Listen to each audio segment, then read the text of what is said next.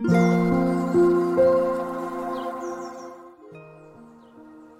さんこんにちは、なおこです。インタビューライターがお送りするつづるラジオ。このチャンネルでは取材や執筆を通して学んだことフリーランスの暮らしやキャリアについてお話ししています。今日は4月17日月曜日です。皆さんいかがお過ごしでしょうか？4月ももう後半に差し掛かっていますね。来週再来週はゴールデンウィークっていう感じで本当になんだか時間が経つのが早いなと思いますえーと、仕事がねあの4月から変わった方とか生活環境変わった方も多いんじゃないかなと思うんですけれども4月ってなかなかこう変化が大きくてストレスを感じたりとかそういうこともありますよね。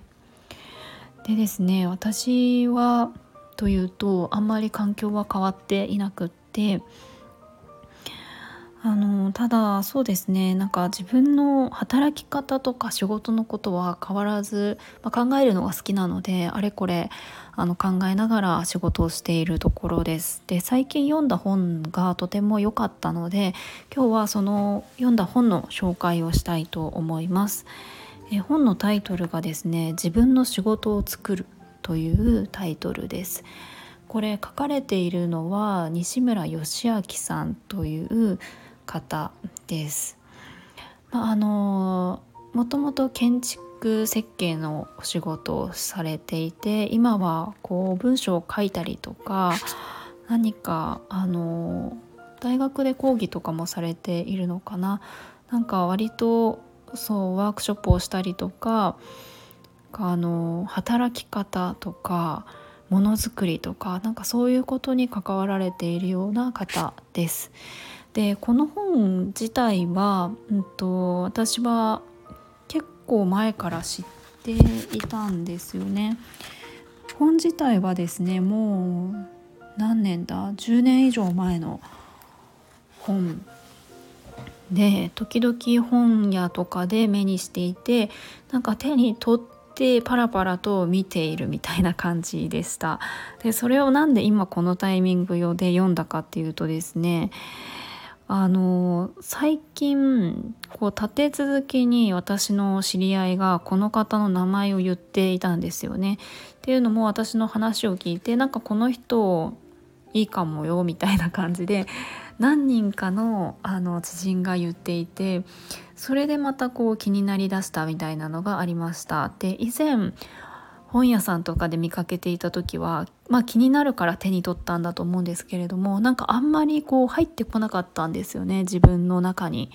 なんかスーッと入ってくる感じがしなくってこう買おうとは思わなかったけどあの最近その知人からこの方の西村さんの名前を聞いたっていうのもあって手に取ってみたらすごく今の自分にはなんかすごくスッと入ってくるような感じだったのであ今ちょっと読むタイミングかなと思って読んでみました。まあ、この本に限らずですけれども本ってなんかその時の自分にすごくぴったりとハマる本とかってあったりしますよね。さらっと読めてしまう本もあれば別に特別難しいわけじゃないのに全然読めない本とかあったりすると思います。でですねあ西村義明さんはご自身の肩書きを働き方研究家っていうふうにしていますね。はい、でですねあのこの本はあの仕事？その働くこととか仕事みたいなところと、えー、関わっている方だったらやっぱり考えると思うんですよね誰もがどういう働き方がいいかなとか自分自身がどういうふうに仕事と向き合うのがいいかなとかいろんなことを感じ考えたりすることってあると思います。まあ仕事って別に何もお金をもらう仕事だけじゃなくて、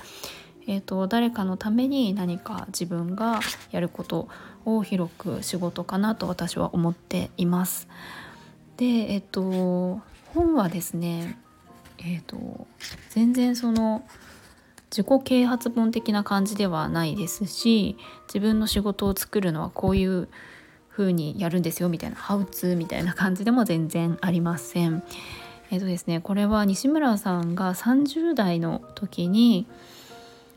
あの西村さん自身がこう惹かれる方気になる方にインタビューをして回っているんですよね。時代で言うと1995年とかぐらいです。インタビューをしているのが。結構昔ですよね。そう30年近く前のその働いている方の話なんですけれども全くですね内容が古いとかそういう感じはしなくってそれぞれの方がどんな価値観でどういうふうに仕事と向き合っているのかっていうことを、えー、答えているそういう本になってます。でインタビューのように進んでいく部分がま半分くらい半分ちょっとあるかな、ま、結構多いんですけれどもその中で西村さん自身のあの感じたこととかご自身の考えとかも途中で入っているんですねなんかそれもすごく私は好きだなと思っていました。たくさん付箋をつけてしまいました。えっと、いつもだったら私あの電子書籍 Kindle 本で買うことが多いんですけれどもなぜかこの本は紙で読みたいなと思って紙で買いました。でその中でせっかくなのでちょっと一部分紹介したいなって思うところがあります。なんか、うん、明確に答えがあるわけではないんですけどもちょっと西村さんご自身が書いたところを少し読みますね。えー、僕もいくつかの大学で教えているが学生たちと話をしていると好きなことをやっても食べていけるんですか？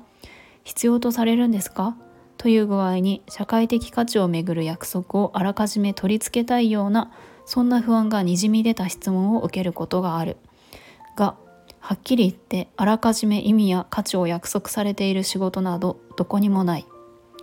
建築家になればいいわけでも医者になればいいわけでもない。肩書きは同じでも意味のある仕事をしている人もいればまるで意味の感じられない仕事をしている人もいる。これをやれば大丈夫というお墨付きを求める心は年齢差に関係なく分布しているようでこれらに出会うと本当に途方に暮れるという部分がありましてうん、なんかあのすごくここの部分ってこの本の中でなんか伝えたいことっていうのがこうギュッと詰まっているような感じがしました。なんか特別この仕事がいいとかうんこれだと食べていけるとかこれは今世の中に必要とされるとかなんかそういう観点で仕事をしている人っていうのが全然いなくってですね。本当にあの何でしょう。職業で言うとどういう方がインタビューを受けてるかな？えっ、ー、とパン作りをしている方とか。えー、っとパン作りをしている方とか。プラモデル作りをしている方とか。うんまあ、デザイン系の仕事をしている方。ものづくりとか。何かあの陶器とかかな？なんかそういった本当にいろんなお仕事をしている方サーフボードを作る方とかうんなんかいろんな方を取材していてあのその仕事、まあ、具体的にこういう仕事っていう話もしてるんですけれどもどういう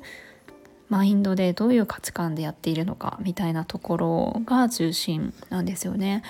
ですごく共通してるなと思ったのがすごくその仕事肩書きとかこれをしているみたいなまあ今私が言ったようなパン作りとかサーフボード作り場作り、えー、デザイン系とかみたいな、まあ、職業とか肩書きみたいのありますけれども皆さんその肩書きっていうよりかは自分がこの仕事を通して何がしたいのかとかあのどういうことをどういう世界を作りたいのかとかなんかそういうところが強くあってその手段としての今のこの仕事なんだなっていうのが伝わってきました。まあ、とにかくですねまあ、これを取材を受けている方たちは何て言うんですかねすごく自分の仕事に誇りを持っているし一つ一つが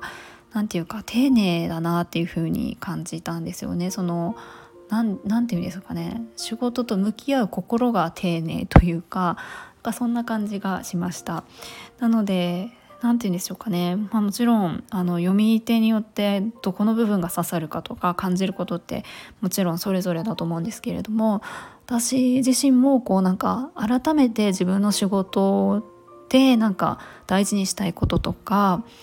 あのそういうことをなんか考えながら読む。みたいな感じの本でした。はいえー、仕事が好きな方とか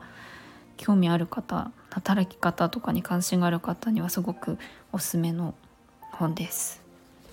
ということで今日も最後まで聞いていただきありがとうございます。もいもい。